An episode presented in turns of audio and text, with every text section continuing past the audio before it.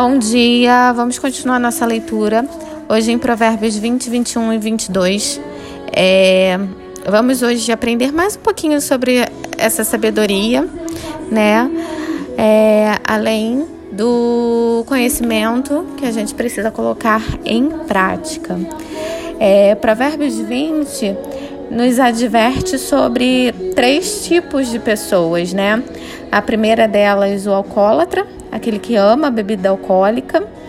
É, o livro diz que essas pessoas nunca terão uma vida guiada pela sabedoria. É, o segundo tipo seria o preguiçoso, né? O livro de Provérbios fala bastante sobre o preguiçoso, né? É, aquele que negligencia as oportunidades da vida, aquele que não cumpre tarefas, que vive sempre desperdiçando é, tempo, desperdiçando tudo, né?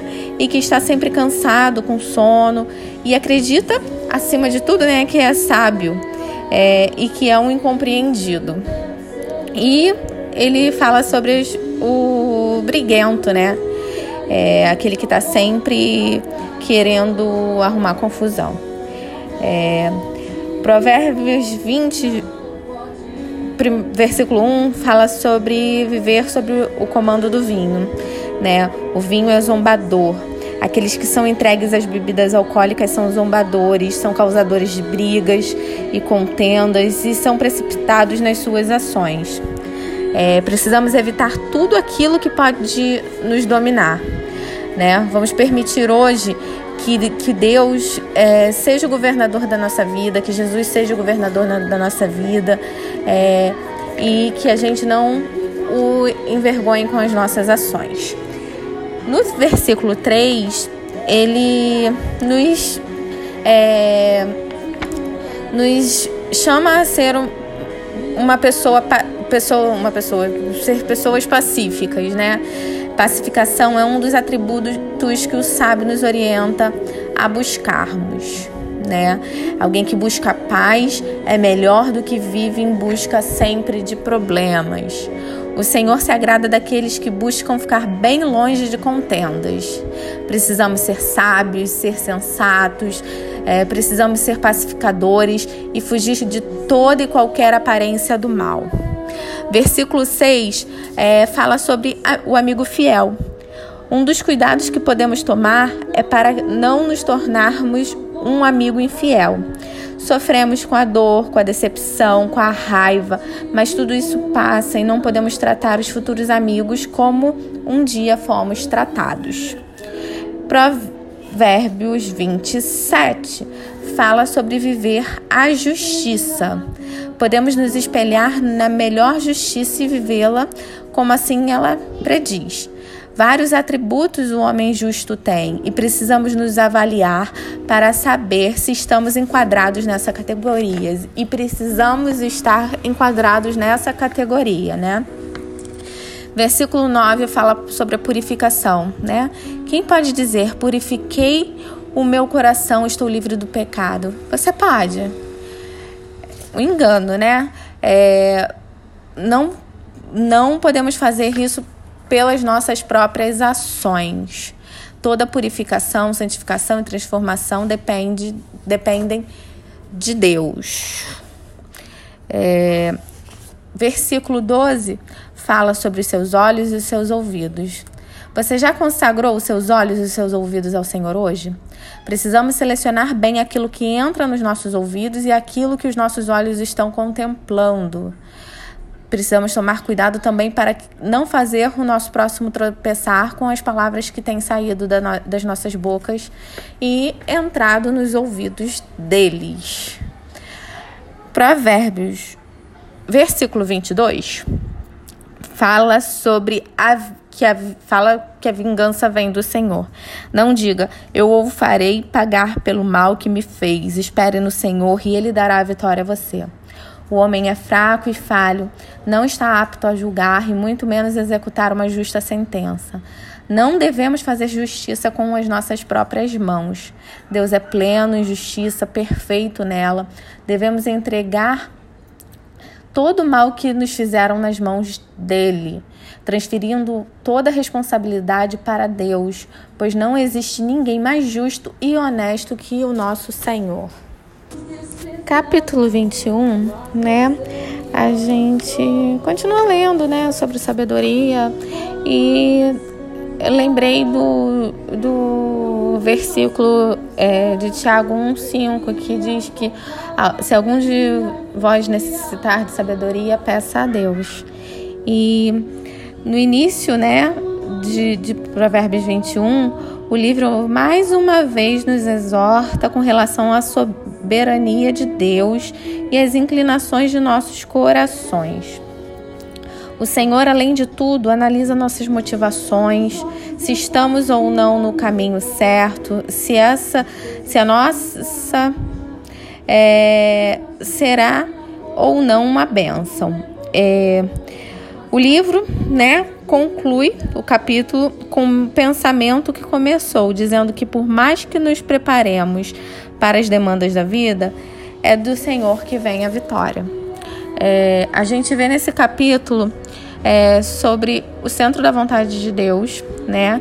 Que é a posição mais importante que podemos estar e que devemos estar, né? Sendo guiados por Ele, fazendo sempre a Sua vontade, ao invés de sacrifícios que possam parecer agradáveis ao Senhor, né? Precisamos e devemos ser humildes não praticar atos perversos, não, não podemos pecar contra o Pai.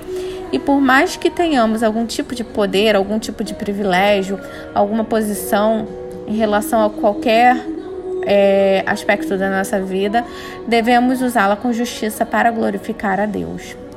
É, continuamos lendo. É, ele fala sobre o valor do trabalho, né?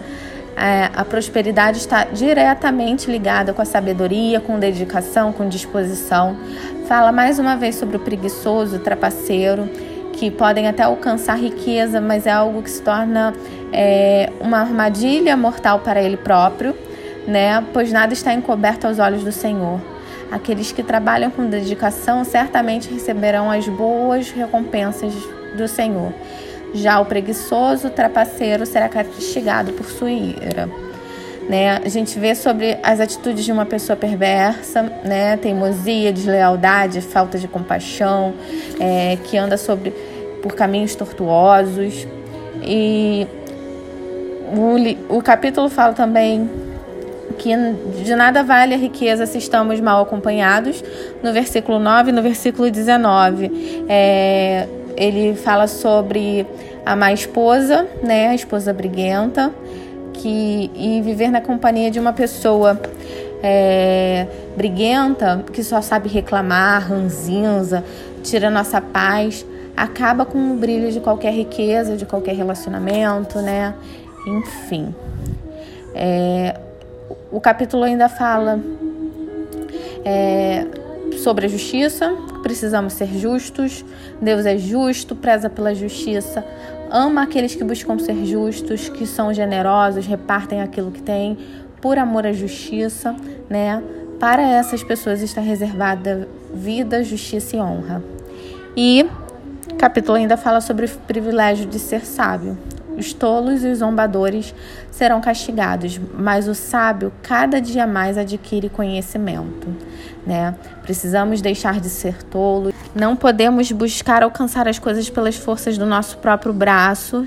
Né? Precisamos pedir sabedoria a Deus, que dá a todos de graça. Por fim, no capítulo 22, né? É o capítulo que a gente vê uma das instruções mais famosas é, do mundo cristão, né? É, ensina a criança no caminho que deve andar e até quando envelhecer é, não se desviará dele. Né? É imprescindível que as crianças enxerguem em nós, né, nos seus pais, uma referência daquilo que estão aprendendo. Nossos filhos precisam perceber amor, é, por Deus, por Sua palavra em nossas vidas. Né? Por isso precisamos instruí-las no caminho. É, nós não apenas indicamos o caminho, mas precisamos trilhar juntos com eles, né? É, o livro, é, nesse capítulo, ele nos apresenta é, algumas características também da palavra de Deus, né? Que é uma palavra suave, que precisa estar presente em nossos lábios, que produz confiança em Deus, que nos dá revelações profundas e amplia as nossas visões, é, e dá certeza é, e nos capacita a ensinar. A gente vê nesse capítulo a busca pela boa reputação, né? A boa reputação vale mais que grandes riquezas. Devemos nos lembrar diariamente que não estamos vivendo para nós mesmos, mas para a glória do Pai. Então precisamos é, manter a nossa reputação, né? É, o capítulo continua falando sobre o rico e sobre o pobre, né? Que eles têm algo em comum, né? Ambos foram criados por Deus. É, nunca pense ou deixe de passar pela sua cabeça que você é autossuficiente. Nós dependemos de Deus o tempo inteiro, né? É, ele fala sobre o mau caminho, né? O caminho dos perversos é cheio de armadilhas, cheio de espinhos. Precisamos fugir é, e precisamos ensinar o, os nossos filhos a não passar por esse caminho, né? E a gente vê ainda nesse capítulo, né, que a disciplina é necessária, né? É, a gente precisa é, disciplinar os nossos filhos, né? Quando nossos filhos precisam de disciplina, os pais não devem fugir, né, da sua responsabilidade pois, caso ao contrário, as consequências serão perigosas para os nossos filhos. Os pais também são instruídos a ensinar por meio do exemplo de seu próprio comportamento, sabe, temente a Deus, né? Que é o ensinar no caminho. E os filhos precisam mostrar respeito aos pais, né? É, esse conhecimento todo conduzirá os filhos à obediência e bênção. Vamos continuar refletindo sobre a palavra de Deus, sobre é, esse livro tão é, gostoso de ler que é Provérbios. Fiquem com Deus. Boa semana.